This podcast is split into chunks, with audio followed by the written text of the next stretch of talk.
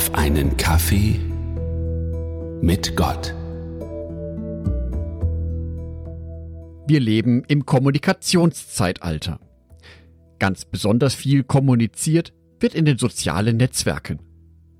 So werden auf Twitter zum Beispiel jeden Tag 500 Millionen Tweets verwendet. Das sind 6000 Tweets pro Sekunde.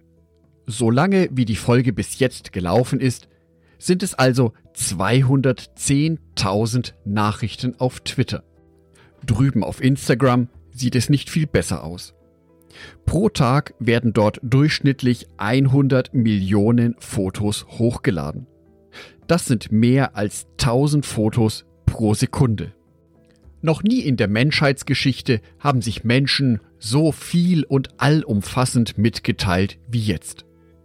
Noch nie wurde so viel kommuniziert. Kommunikation ist schließlich wichtig für das Gelingen von menschlichen Beziehungen. Also ist doch alles in Butter, oder? Sprüche 15, Vers 4. Freundliche Worte schenken Leben. Eine betrügerische Zunge aber zerstört den Geist. König Salomo hatte bereits im 10. Jahrhundert vor Christus verstanden, dass Kommunikation nicht ganz so einfach ist, wie es scheint. Es ist nicht nur wichtig, dass wir kommunizieren, es ist auch sehr wichtig, wie wir kommunizieren. Das Gefährliche an der Kommunikation ist dabei, und das gilt vor allem für das gesprochene Wort, ein Wort, das einmal gesprochen wurde, ist wie ein Pfeil. Nichts holt es mehr zurück. Einen Tweet, ein Posting, eine E-Mail, all das kann ich vielleicht noch zurückrufen und löschen. Ein Brief, den ich geschrieben habe, vielleicht nicht absenden. Aber ein Wort, das ich zu meinen Mitmenschen spreche, das ist in der Welt. Dieses Wort zeigt Wirkung. Wie gigantisch diese Wirkung sein kann, beschreibt Jakobus in seinem Brief, der etwa zwischen 50 und 100 nach Christus geschrieben wurde. Jakobus Kapitel 3, die Verse 5 bis 6. So kann auch die Zunge, so klein sie auch ist, enormen Schaden anrichten. Ein winziger Funke steckt einen großen Wald in Brand. Die Zunge ist wie eine Flamme und kann eine Welt voller Ungerechtigkeit sein. Sie ist der Teil des Körpers, der alles beschmutzen und das ganze Leben zerstören kann, wenn sie von der Hölle selbst in Brand gesteckt wird. Viel destruktiver kann man die gesprochene Kommunikation kaum mehr beschreiben. Deswegen ist es besonders wichtig, dass ich auf meine eigenen Worte besonders achte. Und zwar nicht nur darauf, welche Worte ich verwende, sondern auch, wie ich sie verwende. Kommunikation zwischen Menschen ist von unglaublich vielen Faktoren abhängig. Wie geht es mir gerade in diesem Moment? Wie geht es meinem Gegenüber gerade in diesem Moment? Welche Signale setze ich durch den Tonfall, den ich verwende, durch meine Mimik, durch meine Gestik? Wie werden diese Signale von meinem Gegenüber interpretiert?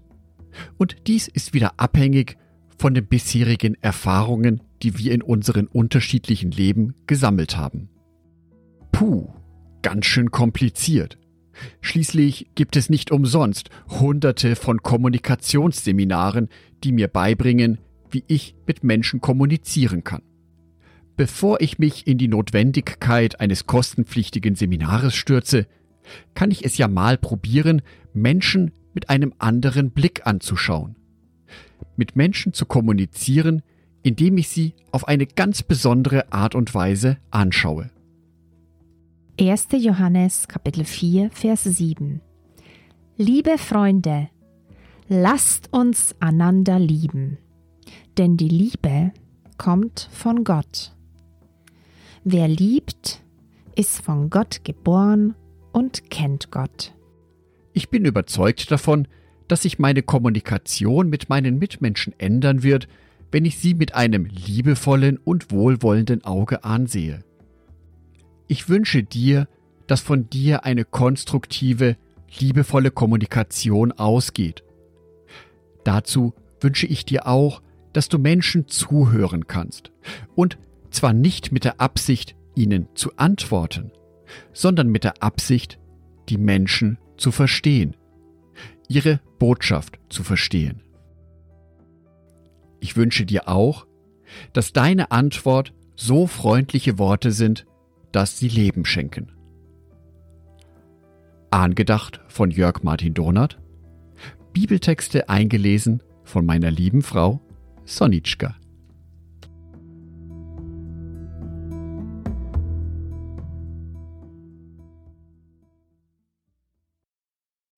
Ein herzliches Dankeschön an alle meine Patreons, die es mir ermöglichen, weiterhin den Podcast auf einen Kaffee mit Gott zu produzieren.